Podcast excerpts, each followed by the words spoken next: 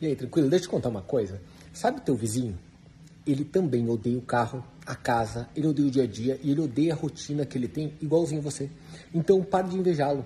Isto é uma dica enorme para quem mexe com dinheiro, mexe com investimento. Você saber o teu porquê está muito ligado a isso. Hoje, com mídia social, todo mundo quer a mesma coisa.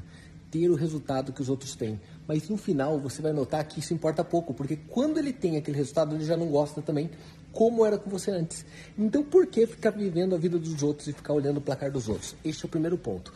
E olha que eu estou te falando isso gravando de um escritório em Nova York. Por quê? Porque aqui eu também estou cheio de problemas e cheio de coisa para resolver igualzinho você aí.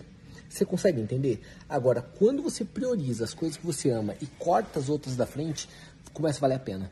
Começa a falar, peraí, tem um monte de coisa para resolver e um monte de coisa que eu não alcancei ainda. Mas o que eu já alcancei me proporciona a vida que eu sempre sonhei.